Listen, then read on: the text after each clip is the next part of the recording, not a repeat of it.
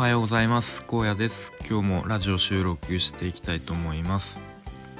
えー、今日は朝起きてですね、えー、東北の方で大きな地震があったと、えー、ツイッターの方で目にしまして、えちょっとこう心がざわついておりました、ま、ちょっとこれ以上まあ、ただでさえコロナで、えメンタルが弱っていると思うのでこれ以上ちょっと被害が広がらないことを祈るしかないですね。まあ、ちょっと、えー、自分で今できることをやるしかないと思っているので今日も、えー、コツコツと朝活、えー、積み上げていきました。ということで今日の話すテーマは、えーと、現状を変えたいと思っている時まず最初にやるべきことで僕が思うこととしては暇になることですね。で昨日の夜、えっと、YouTube でマコナリ社長というかあの僕すごく好きであのよく見ているんですけれどもそのマコナリ社長の動画でえー、っとちょっとタイトル忘れたんですけれども、まあ、その今何何かやりたいけど何をやっていいかわからないという人にがやるべきこととして、まあ、暇になることっていうのを挙げられていてまさになんかその通りだなと思って、まあ、僕のこうちょっと今までの体験を踏まえつつ、あのー、話していきたいと思います。で、まあ、こういう人多いんじゃないかなと思っていて、まあ、僕もうんまあ、20代の頃は結構こんな感じだったんですけれども、まあ、仕事がシンプルに忙しいと、拘束時間が長い、えー、まあ、残業が多かったり、えー、休日も時には出勤しなければいけなかったりするでかつ、えー、まあ、結婚したり、まあ、子供が生まれたりして家庭があると、えますます自分の時間が、え作れなくなってくる。という状況の場合ですね。でもえっ、ー、とそういう状況だと結構会社だったりとか、うんまあ、会社ですかにこう不満を持ってしまってまあその同僚とかとまあ飲みに行った時とかにその会社の愚痴を言い合ったりしてまあちょっとその時はうんまあ、すっきりしたり、まあ、ちょっとあの気持ちがあの軽くなったりするかもしれないんですけれども結局その状況を選んだのは自分自身だよねっていうのを、まあ、あんまりこう認めたくないけど、まあ、まず認めるところが大事かなと思っています。やっぱりそういう状況だと僕もそうだったんですけれどもうんやっぱりその会社の仕組みがに文句言ったり不満言ったりとかでやっぱり周りの人も同じようになんか共感してくれたりするからなかなかこう自分自身自責自責の考えに至らなかったりしますね。でそうすると結局なかなか解決しないということがあります。でまあその環境を選んだのは自分っていうまあ前提でいてで、えー、どんどんその仕事が忙しかったりするとそれでもこうまあそれでもというか自分でいろいろ考えるっていうことをだんだんしなくなっていっちゃうと思うんですよね。なんかその毎日一日をこう仕事やまあ家帰ってまあ、家庭の時間とか過ごしてその一日をこう過ごすことで精一杯になってしまう。でそうするとえっ、ー、とまあ今やってる仕事は、まあ、忙しいけどすごくやりがいがあることなんだっていうふうに多分自分自身で思い込ませるようになるのかなと思います。でこうまあ不満がありながらもなんとか正当化するみたいな思考に僕はなっていたかなと思いますね。まあ、なんか認知的不協和とかいうのはこれに当てはまるのかなと思うんですけれどもなんかうん矛盾していることを、正当化するみたいな、まあ、ちょっとうまく説明できないんですけども、うん、なんかいや今やってる仕事はすごくやりがいがあるから今目の前のことをちょっと不満があっても頑張るべきなんだみたいな、うん、思考になってしまうのかなと思いますね。で、まあ、とはいえもう本当にその仕事にやりがいがあってもうこの仕事が自分にとって天職だって思う場合はまあそのえーと、環境が、まあ、ブラックな状況でも、まあ、自分が納得しているなら全然 OK だとは思います。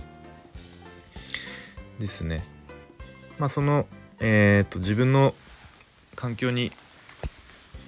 不満がある場合は、えー、まずは暇になるためにいろいろとうん、まあ、努力したり行動するべきかなと思います。暇になるってちょっとこううん聞こえ方としては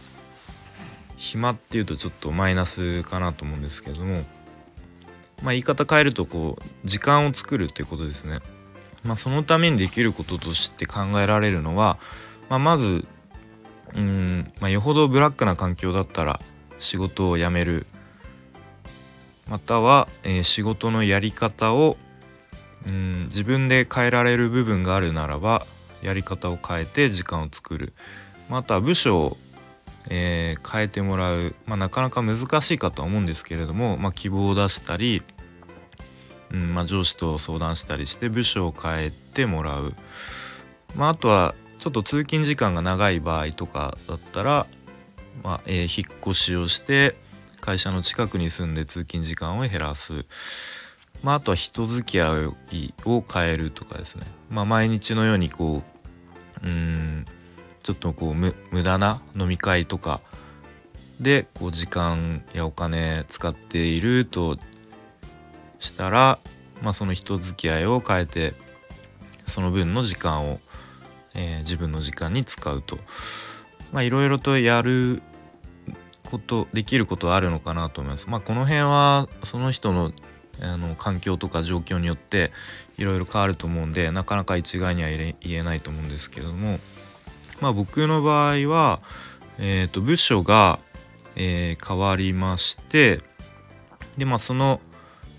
それと同時にあの転勤であの東京の方から愛知県に引っ越しました。で環境が大きくガラッと変わってで仕事の内容も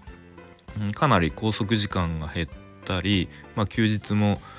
あの割としっかり休めるようになって自分の時間ができました。でそうすると、うん、時間に余裕ができるとこういろいろと考える、うん、余裕ができてきてでそれでこういろいろあのー、調べたりなんかまあ僕の場合結構 YouTube でビジビジネス系 YouTuber の動画を見漁るようになってあのー、まあさっき言ったまこなり社長とかでそれで関連動画であの学さんとかその時は龍賢さんとか出てきたかなまあその辺りのこうビジネス系 YouTuber の動画を見漁ってでまあちょっと意識高い系みたいなこう思考になっていきましてうんでまあ、少しずつ行動に移していきましたね。まあ、そんな感じで、まあ、僕の場合結構 YouTube の動画であのー、なんかやる気を何ですかね焚きつけられたみたいなところがあったんですけど、まあ、人によっては読書をしたりとか、まあ、あとはこうちょっと尊敬する、うん、先輩と会って話聞いたりとかなんかそういうことに時間を使えるようになるので、あのー、結構視野が広がるっていうことがあると思いますね。で視野が広がると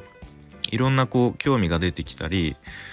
あのやることの選択肢が広がっていくと思うのででそこでまずは考えてるだけじゃ何も変わらないので行動してみる。で行動するとあ行動して次はこうそれを継続するっていうことですね。で継続するためには習慣化することが大事だと思うので頑張って習慣化するまでは、えー、継続するとで結構世の中にこうあの簡単に稼げますとか3ヶ月で稼げましたとかいうのがあると思うんですけども多分そういうのはなかなかあの現実的じゃないと思うので、まあ、短期間で成果は出ないということを踏まえてもうコツコツとやっていくしかないのかなと思います。まあ、こんな偉そうに喋って僕も特に何も成果は出てないんですけれども、えー、まあ毎日コツコツやっていこうと思います。でまあそんな感じでやっていくとちょっとずつこう自己肯定感が上がってってなんか自信がついてくるんですよね。僕もなんか最初はうん、そんなあの自己肯定感低めだった気がするんですけれども、まあ、徐々にこう自信がついてきて、まあ、仕事にも家庭にも、あのプラスな影響が出ているのかなと思います。ということで、まあ、ちょっとダラダラ話してきちゃったんですけれども、えー、ま、現状を変えたいけどなかなか何をしていいいかわからないという時にはまず暇になることこれがまず先にあのやることなのかなと思っています。ということで今日はこの辺で終わります。えー、今日も充実した一日にしていきましょう。